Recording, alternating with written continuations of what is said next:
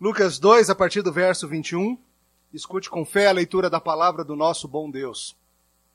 Assim diz o Senhor. Completados oito dias para ser circuncidado, o menino, deram-lhe o nome de Jesus, como lhe chamara o anjo antes de ser concebido. E agora a nossa porção a ser tratada hoje. Passados os dias da purificação deles, segundo a lei de Moisés, levaram-no a Jerusalém, para o apresentarem ao Senhor, conforme que está escrito na lei do Senhor todo primogênito ao Senhor será consagrado. E para oferecer um sacrifício, segundo o que está escrito na referida lei, um par de rolas ou dois pombinhos. Havia em Jerusalém um homem chamado Simeão, homem este justo e piedoso, que esperava a consolação de Israel, e o Espírito Santo estava sobre ele. Revelara-lhe o Espírito Santo que não passaria pela morte antes de ver o Cristo do Senhor movido pelo Espírito, foi ao templo. E quando os pais trouxeram o menino Jesus para fazerem com ele o que a lei ordenava, Simeão o tomou nos braços e louvou a Deus, dizendo: Agora, Senhor, podes despedir em paz o teu servo, segundo a tua palavra, porque os meus olhos já viram a tua salvação, ao qual preparaste diante de todos os povos, luz para a revelação aos gentios e para a glória do teu povo de Israel. E estavam o pai e a mãe do menino admirados do que dele se dizia. Simeão os abençoou e disse a Maria, mãe do menino: Eis que este menino está destinado tanto para ruína como para levantamento de muitos em Israel e para ser alvo de contradição. Também uma espada traspassará a tua própria alma, para que se manifestem os pensamentos de muitos corações. Até aqui a palavra de Deus, oremos. Obrigado, Senhor, pelos eventos do templo acontecidos cerca de dois mil anos atrás e pelo encontro de Simeão com nosso Salvador. Nós pedimos que nesta noite o Senhor nos abençoe e que o Senhor faça-nos considerar a nossa própria vida à luz deste encontro. No nome deste Jesus oramos. Amém. O que, que é preciso acontecer para que você possa dizer: Eu estou pronto para morrer? Será ganhar o seu primeiro milhão? Ou o segundo milhão? Será passar naquele grande concurso público que você sonha? Será completar aquela famosa tríade, ter um filho, plantar uma árvore e escrever um livro? Aquele feijãozinho no algodão que você fazia na escola não conta como árvore, não, tá? Vai ser deixar seu legado? Escrever o seu nome na história de modo que nos próximos 50, 100 ou 500 anos você seja lembrado? Tem diversos desses livros bem interessantes sobre tantas coisas para fazer antes de morrer, você já deve ter visto por aí. 200 sobremesas a provar antes de morrer, 500 filmes a assistir antes de morrer, 800 lugares para visitar. Tudo isso mostra que nós, como seres humanos, entendemos que antes da hora de partirmos daqui e chegarmos na próxima vida, é necessário cumprir, é necessário terminar, é necessário fazer algumas coisas. Os Guinness, no seu espetacular livro chamado, conta uma história interessante nesse sentido. Ele conta a história de John Coltrane, um dos maiores saxofonistas da história, tocou com Miles Davis e outras lendas do jazz, um homem com uma vida bastante complicada. Trane, como ele era chamado, teve nos anos 50 diversos problemas seríssimos com drogas. Certa ocasião, em São Francisco, quase morreu de overdose. Eventualmente foi alcançado pelo Senhor e passou a se identificar publicamente como um seguidor de Jesus. Tornou-se um músico ainda melhor e compôs peças excelentes. Uma delas, chamada Amor Supremo, uma peça de 32 minutos derramando seu coração em ações de graça ao Senhor. Certa ocasião, depois de Train terminar de tocar Amor Supremo de uma maneira extraordinária ao vivo, de um jeito que ele sabia que era inimitável, irrepetível, ele se aproximou do microfone e humildemente disse: Nunca demites nunc dimites. Eu só falei em latim porque ele falou também, tá? Não foi por metidez, não. Traine estava citando esse trecho das Escrituras. Ele estava citando o cântico de Simeão. Ele estava citando as, as palavras que dizem: Podes despedir. Pode me mandar. Tô pronto. Nunca dimites. Ele estava se declarando depois daquela apresentação pronto para ser levado pelo Senhor. E hoje, meu caro, eu quero tratar com o que é necessário para que você que está aqui hoje possa dizer aqui hoje à noite: Nunca demites. Hoje nós veremos em resumo, a partir do Evangelho de Lucas, que a expectativa da redenção é plenamente cumprida na vida e morte de Jesus. E você deve abraçá-la com fé para estar pronto para morrer. A expectativa da redenção é plenamente cumprida na vida e morte de Jesus. E nós devemos abraçá-la com fé e assim estaremos prontos para morrer. Vamos ver com a expectativa da redenção, depois a visão da redenção e por fim o caminho da redenção. Vamos ver essas três partes. Primeiro vamos lidar com essa expectativa da redenção. Olha na sua Bíblia novamente o verso 25. Havia em Jerusalém um homem chamado Simeão, homem este justo e piedoso que esperava, ansiava, tinha expectativa pela consolação de Israel e o Espírito Santo estava sobre ele. Esse verso 25 nos fala sobre um homem chamado Simeão, e o verso nos diz que esse homem tinha uma expectativa muito séria, algo que ele ansiava ver, algo que ele sonhava acontecer antes dele estar pronto de morrer, para morrer. Ele esperava ver a consolação de Israel. Mas do que ele está falando? Veja, como todo bom judeu, Simeão tinha uma expectativa que era compartilhada com todo o seu povo. Um anseio antigo, que se renovava de geração em geração, uma promessa repetida de pai para filho ao longo dos séculos, uma ardente expectativa, a de que um dia o Messias viria.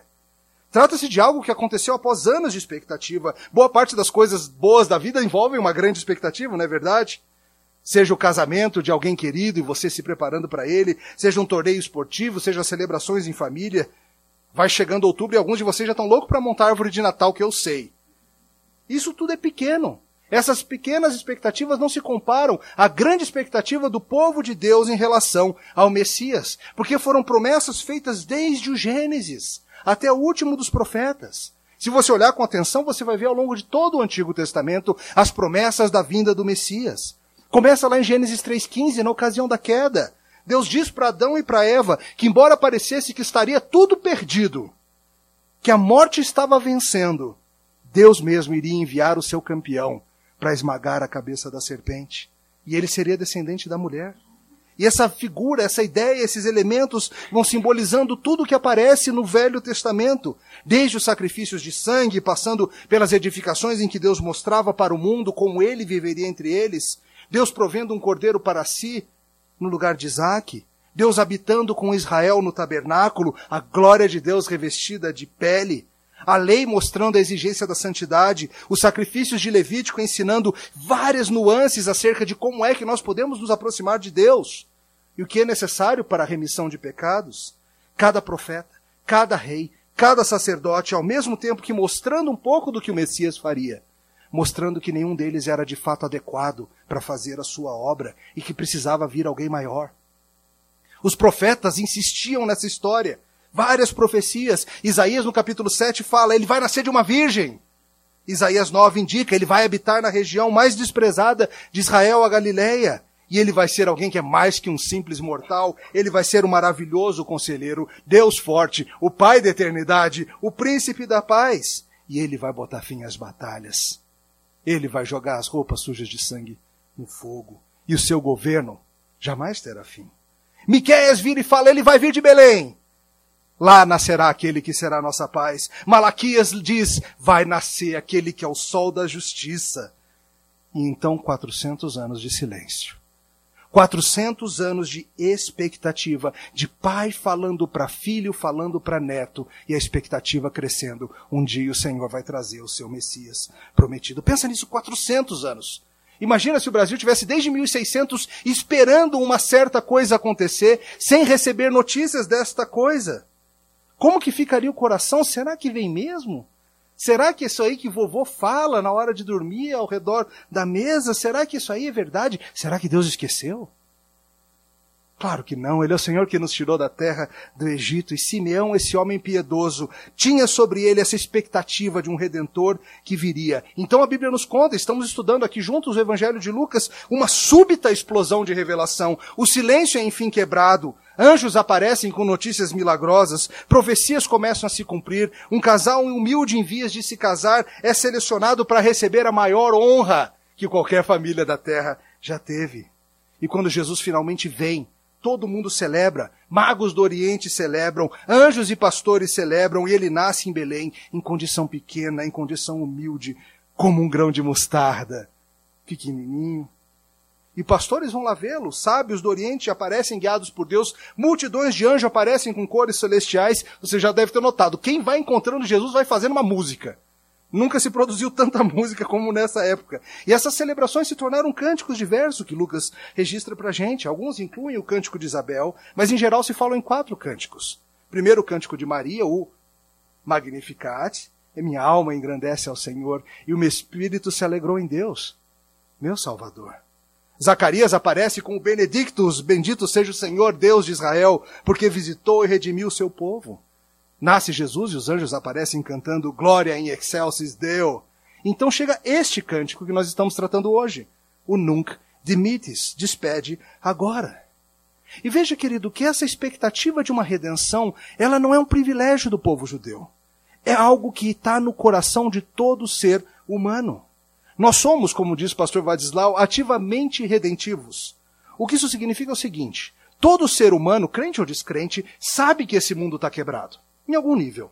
Entende que esse mundo não funciona como ele deveria funcionar, que tem algo seriamente errado no planeta Terra. Que não basta a gente nascer, viver e morrer de uma maneira mais ou menos. Nós sentimos esse anseio de que de alguma forma precisamos mudar as coisas ao nosso redor. Isso se mostra, por exemplo, nas nossas obras, nas nossas invenções. Desde nossos sistemas de esgoto, técnicas cirúrgicas, controles remotos, telescópios, instrumentos que mostram, revelam esse desejo humano de criar, de usar a criatividade dada por Deus para aliviar o sofrimento, para mudar a realidade, o desejo de melhorar a vida, de levá-la adiante. Isso se mostra também nas nossas obras de arte, nas nossas histórias, as nossas criações têm essa estrutura de problemas que são resolvidos por meios diversos. As nossas canções de amor buscam essas soluções. Os nossos políticos nos prometem isso. As nossas histórias de ficção sugerem caminhos.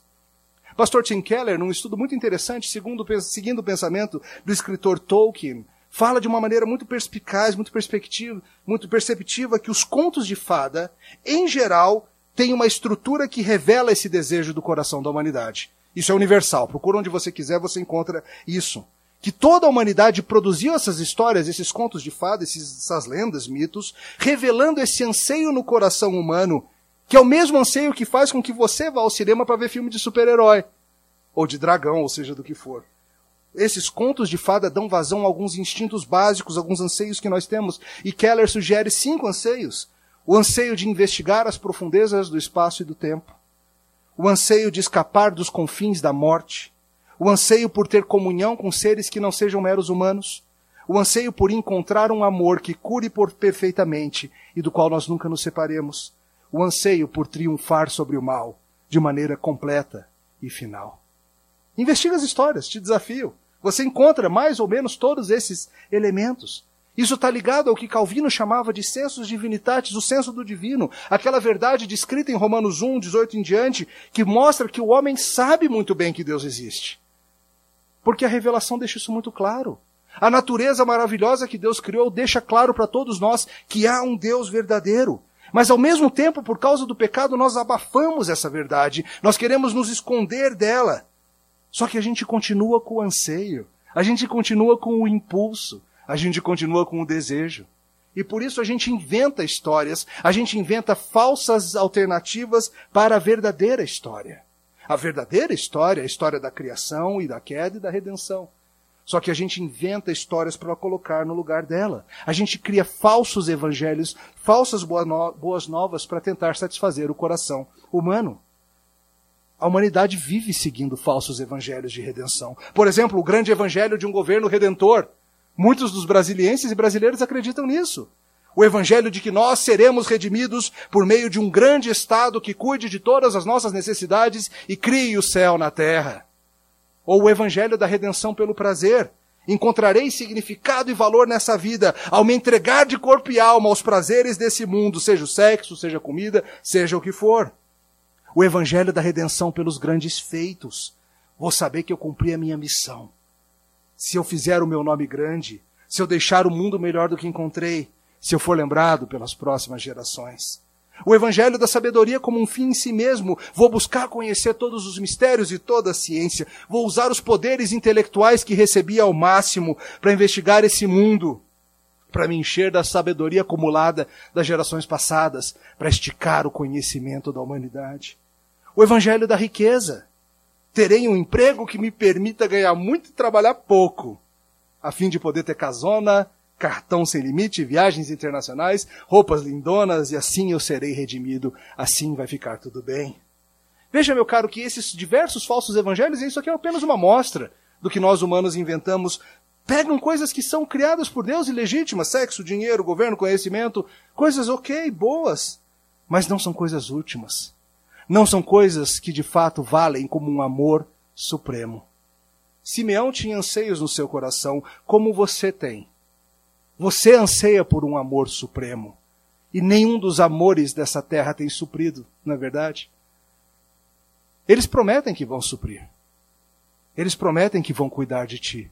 Mas nenhum dos amores desta vida tem de fato cumprido suas promessas. Simeão entendia muito bem que os melhores esforços desse mundo não se comparam ao anseio pelo Redentor. Por isso ele diz: Nunc dimites. Esse é o canto de quem vive na expectativa da redenção. Para ele, isso era ainda mais sério porque a Bíblia nos fala que ele havia recebido uma promessa da parte de Deus de que ele não morreria sem ver o Messias. E um dia, um belo dia, ele recebe o que tanto esperava. E assim a gente vai para o nosso segundo ponto, a visão da redenção. Volta para sua Bíblia, verso 22.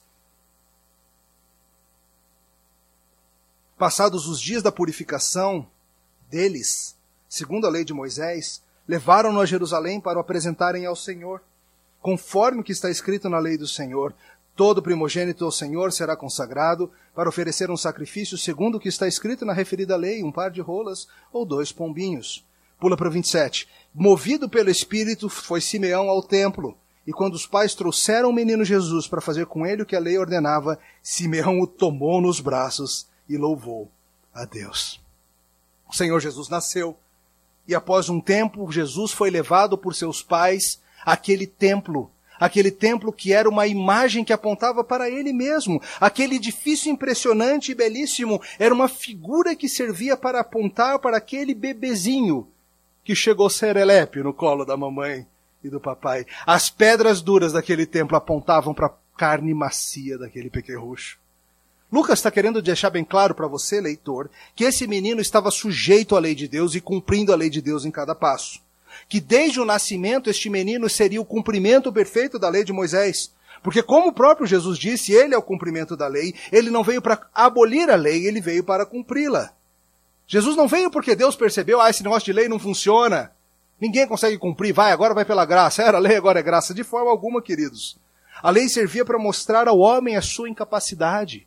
A lei servia para mostrar o tamanho da exigência do Deus justo. A lei servia para deixar muito claro que era preciso um homem perfeito para fazer o que Adão não conseguira fazer. E Jesus veio para cumprir a lei. E veja que Lucas se dá o trabalho de mostrar que três coisas são feitas segundo a lei logo no começo. Eles esperam passar os dias da purificação deles, de Maria especificamente. Era o tempo necessário para o ciclo voltar ao normal, para ela se tornar cerimonialmente pura, e isso é feito segundo a lei.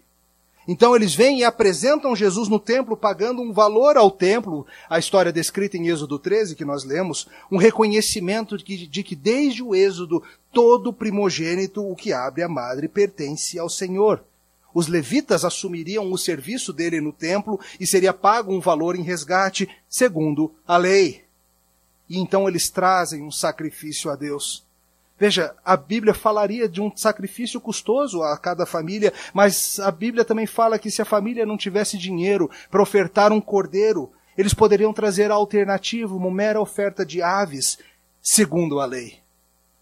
Aquela família não tinha dinheiro para fazer a oferta cara, tinha que ir na alternativa. Eles não iriam oferecer um cordeiro, ainda. Chegaria um dia em que um cordeiro vindo daquela família iria morrer. Mas para que tudo isso? Para que toda essa insistência de Jesus seguir a lei? Lucas se preocupar tanto em mostrar isso.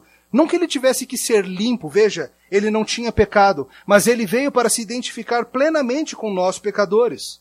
Como nos explica o Novo Testamento, aquele que não conheceu pecado, ele o fez pecado por nós, para que nele fôssemos feitos justiça de Deus. Há uma identificação entre Jesus Cristo e a humanidade que é absolutamente essencial para você compreender. A sua vida de obediência à lei é parte da nossa salvação. A sua vida de obediência à lei mostra que ele acumula para si um crédito de justiça infinito que é colocado em nossa conta. Havia no local esse homem chamado Simeão, nós não sabemos muito sobre eles, sobre ele. Geralmente, talvez você pense em alguém idoso, mas não necessariamente Simeão era idoso.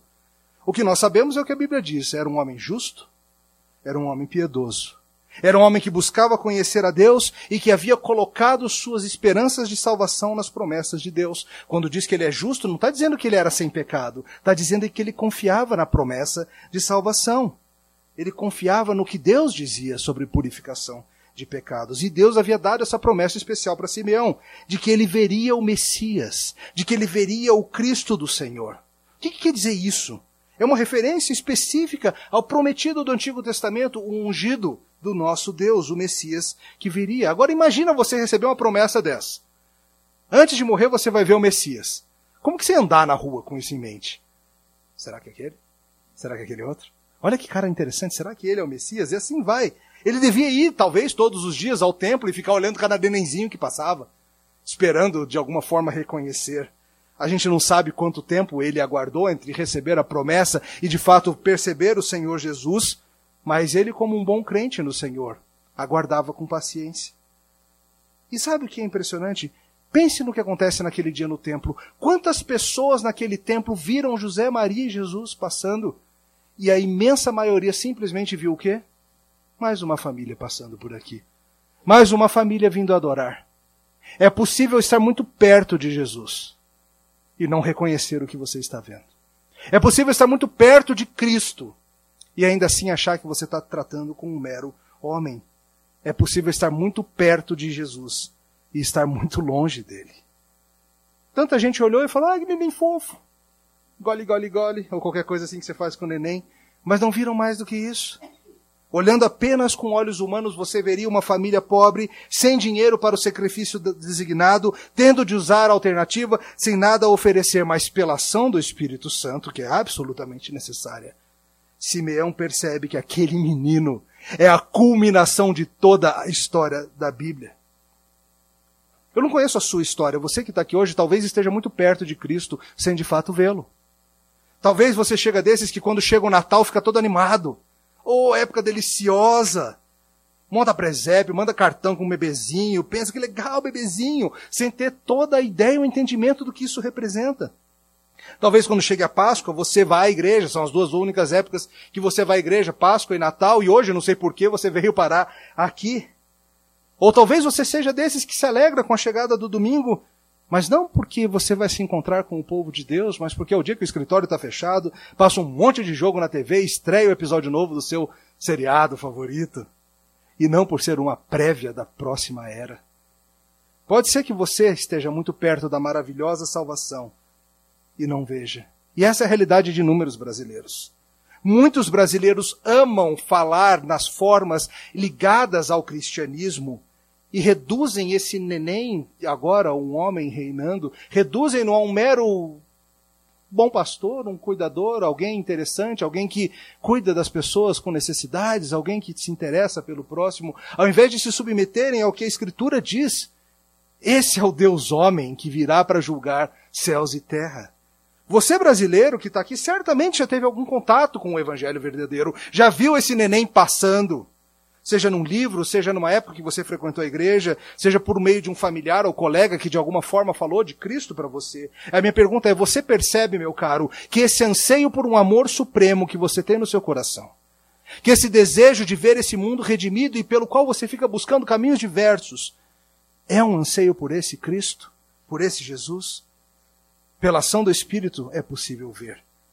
E olha o que Simeão diz, verso 27 em diante movido pelo Espírito, foi ao templo e quando os pais trouxeram o menino Jesus para fazer com ele o que a lei ordenava, Simeão o tomou nos braços e louvou a Deus, dizendo: Agora, Senhor, podes despedir em paz o teu servo, segundo a tua palavra, porque os meus olhos já viram a tua salvação, a qual preparaste diante de todos os povos, luz para a revelação dos gentios e para a glória do teu povo, Israel como Coltrane naquele microfone, depois de tocar aquela música, Simeão diz: Nunca demites.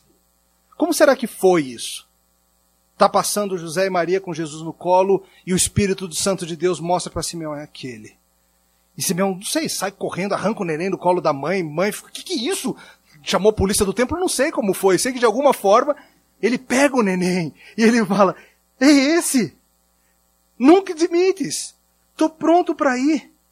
O que Simeão está dizendo é que naquele momento, toda a expectativa da sua vida, a expectativa de centenas de anos e milhares e milhões de pessoas estava se cumprindo e era diante dos seus olhos. Seus olhos estavam contemplando a consolação de Israel e ele não precisa de mais nada.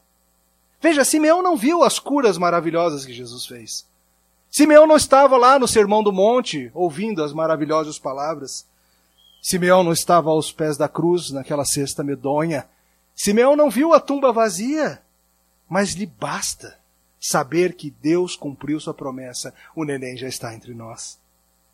William Hendrickson, um comentarista, diz: Simeão é que nem uma sentinela, que Deus colocou durante a noite escura para observar a chegada da luz, e agora ele vê a estrela matutina ou o sol nascente de justiça, e já passou sua vigília, e ele pode pedir dispensa do seu posto. Simeão está pronto para partir. Essas boas novas que Simeão diz são para todo o povo, é o que ele indica nos versos 31 e 32. E o texto nos fala mais adiante que José e Maria ficaram maravilhados com o que ele diz sobre ser uma salvação para todos os povos. Veja, certamente José e Maria conhecem os pactos como o pacto de Abraão e sabem que há a ideia da inclusão dos gentios das outras nações serem incluídas, dos brasileiros serem incluídos. Mas as outras notícias que vieram até aqui não davam isso claramente. As boas novas não serão apenas para Israel.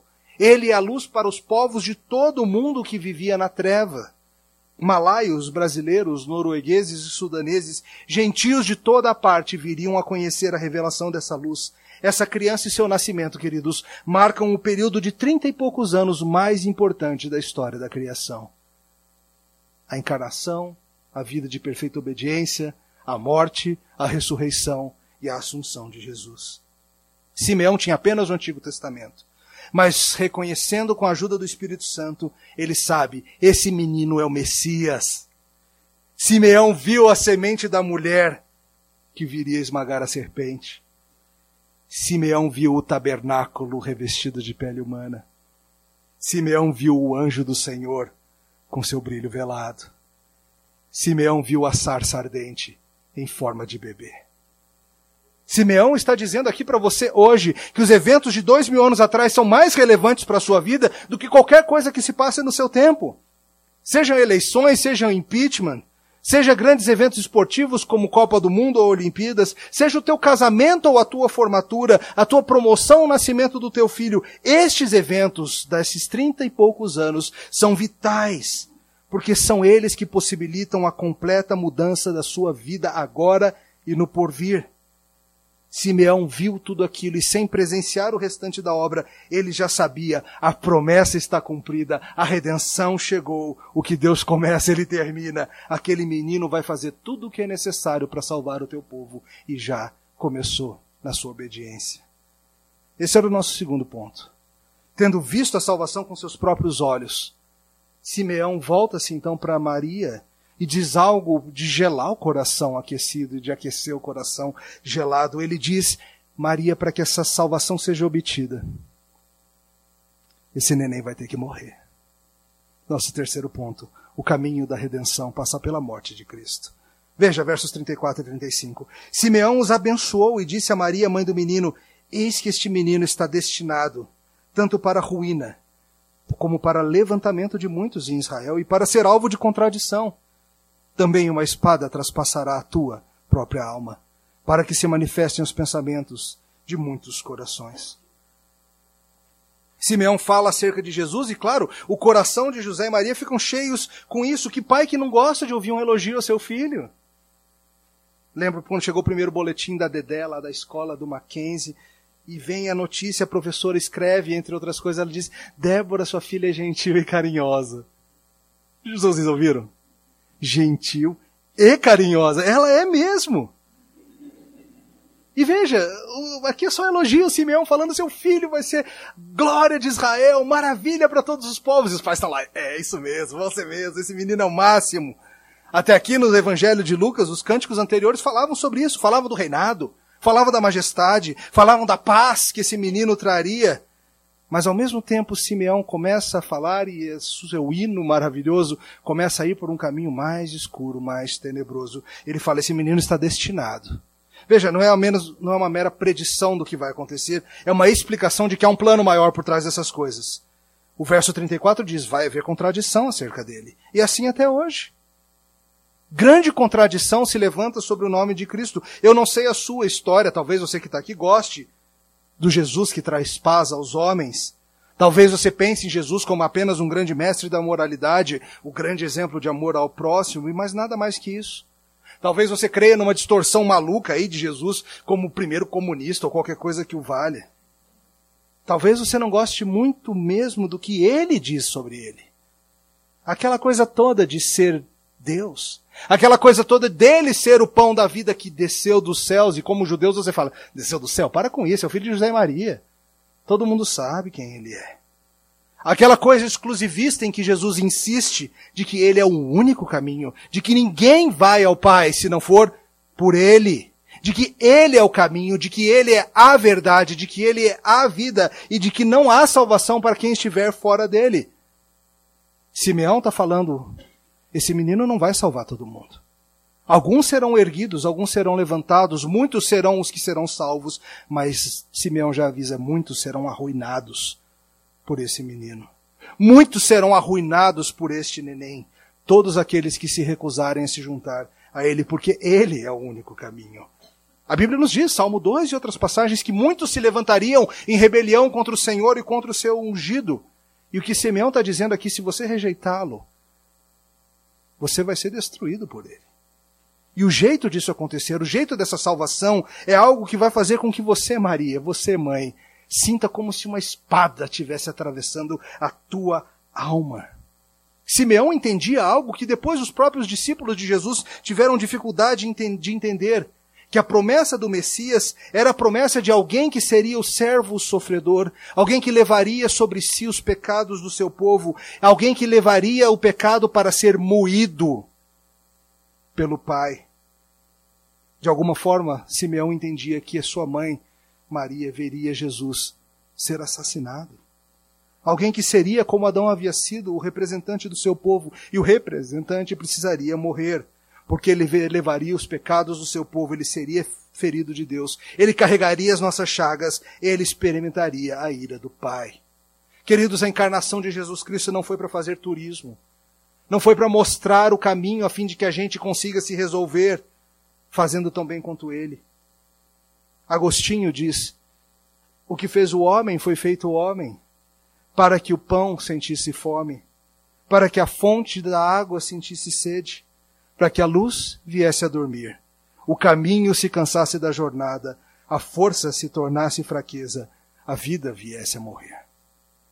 Salvação, queridos, só vai ser atingida pela morte desse neném. E salvação é um conceito muito mais amplo do que meramente perdão de pecados. É para estender ao seu povo esse privilégio de sermos chamados filhos de Deus. Quando ele nos substitui na cruz do Calvário, o Pai nos declara justos. Essa grande troca essa justiça acumulada por Cristo ao longo de toda a sua vida de obediência é colocada em nossa conta, ao mesmo tempo que o nosso pecado e a nossa culpa são colocados na conta dele. Nós recebemos por, por dele o favor e a glória e a justiça para sermos chamados filhos de Deus. Jesus nasce pelo poder do Espírito de uma mulher e se identifica conosco. E nós que cremos nele, nos tornamos filhos também. Ali está José pai adotivo de Jesus Cristo, para que nós pudéssemos ser adotados também. O que Cristo vem trazer para a gente é algo glorioso, queridos. Começa com perdão de pecados, mas envolve muito mais. Isso é glória, isso é extraordinário. Isso está disponível a todo aquele que crer. Não importa quão sórdida seja a tua história, você que está aqui hoje. Não importa quão absurdo sejam os seus pecados, a tua história nojenta. Se você vier a Cristo, você vai ser feito novo você vai ter o perdão de pecados. Veja, queridos, isso é o que você precisa. Isso é o que é imprescindível para que você possa estar pronto para morrer. A gente vive sendo massacrados com as ideias desse mundo do que é sucesso, do que é necessário, do que é glória. Os cursinhos e jornais e revistas vão dizer para você que você precisa ser bem-sucedido antes de morrer, que você precisa marcar a história, que você precisa gerar riqueza para garantir o futuro dos seus filhos até a terceira e quarta geração. Mas veja, queridos, que servos simples que não são conhecidos além das suas ruas e casas, que nunca deixarão para seus filhos riqueza alguma que não seja o Evangelho, que não fazem nada de extraordinário, mas são fiéis no ordinário, se esses viram a salvação em Cristo, eles estão prontos para morrer. Muito mais do que qualquer milionário do esporte, dos filmes ou política desse mundo. Veja essa história de Simeão. Simeão some das páginas das Escrituras depois deste evento. Simeão não precisa ser grande para sua vida estar pronta. Simeão não precisa ser grande porque ele já viu quem de fato é gigantesco, ainda que nesse momento não pesasse nem 10 quilos. Simeão some das páginas da Escritura. E eu quero trazer para você, meu caro crente, esse alívio para o seu coração. Não se preocupe, você não precisa ser grande. Você não precisa marcar a sua geração. Não precisa. Como disse um poeta e cantor cristão português, não é a estrada que se alarga, sou eu que me apequeno. Você está livre da tirania de criar significado para a sua vida. Aquele que é o caminho, o significado, a verdade e a vida já andou entre nós. Sabe, meu caro, é por ele que seu coração anseia. Pode ser que você esteja perto dele, pode ser que você até se reconheça como um servo de Cristo, mas que você siga buscando valor e significado nessas outras coisas. Pode ser que você venha andando neste mundo e buscando satisfação do coração em meras coisas criadas, Seja nas viagens para Disney e para Europa, seja nas incontáveis horas de televisão, seja no sexo livre, seja no reconhecimento dos seus pares, seja no dinheiro, nada disso vai resolver a questão do coração, queridos. O livro de Eclesiastes nos diz isso claramente. Um dos grandes livros da Bíblia, um dos maiores livros já escritos e impressionante, mostra o rei Salomão nos dizendo que nada disso resolve que nada das coisas que existem debaixo do sol, sejam dinheiro, seja sexo, seja prazer, seja conhecimento, seja riqueza, seja fama, nada disso vai trazer a redenção que o teu coração anseia. Mas a boa notícia é que Jesus veio desde acima do sol, viveu e morreu por todo aquele que nele crê. E agora, por causa disso, esse mundo adquire um novo valor, um novo significado. É um dom dele para nós. E o maior dom é ele mesmo. O Antigo Testamento inteirinho apontava para ele, mas mais do que isso, a história da humanidade inteirinha aponta para ele, ainda que de forma indireta e negativa. Nas tentativas das religiões diversas de encontrar paz, nós vemos a rebeldia humana espiritual rejeitando o Deus verdadeiro, mas ainda assim de forma deprimente tentando adorar alguma coisa. Na história da filosofia e da ciência, nós vemos o homem tentando explicar a nossa vida e o nosso valor mas de uma maneira que não põe na equação a único elemento que não pode sair. É por Cristo que o teu coração anseia. A vinda de Cristo significa ruína e triunfo, glória e destruição, cajado e espada. E tudo começa com esse neném. Hoje, como falei no começo, nós vimos aquele que é Jesus que vem trazer salvação a todo que crer por meio da sua vida e morte.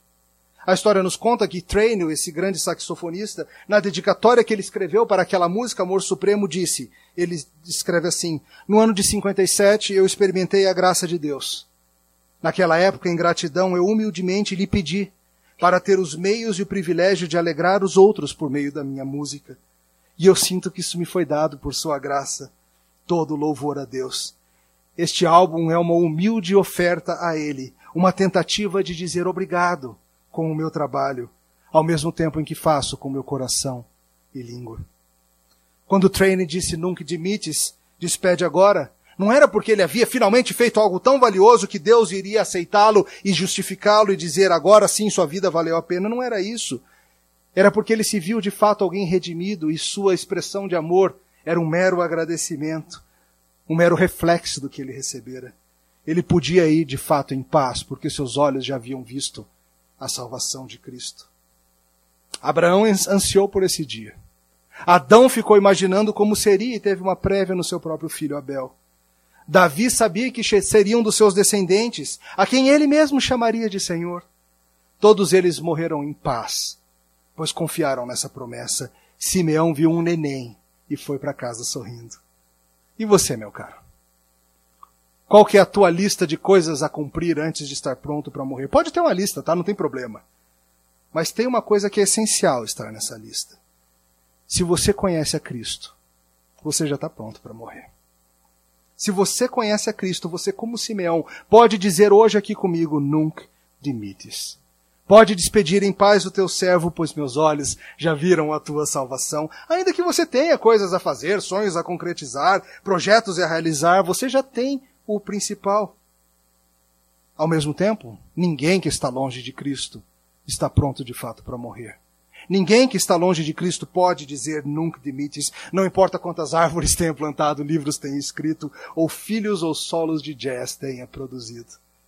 Ele é a resposta para nossos anseios. Nele, na sua cruz, nós escaparemos da morte.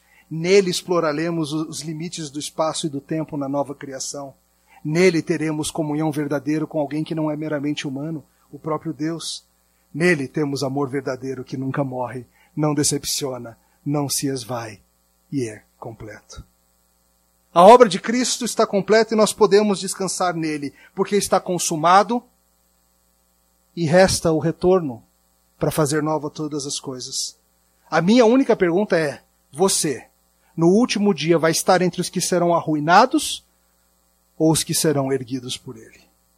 Como Simeão, eu te chamo hoje a se agarrar com fé a ele, às promessas de Deus, Pegue essas promessas de Deus, acaricie essas promessas de Deus, segure firme nelas, contemplando o fato de que em Cristo e somente em Cristo há salvação.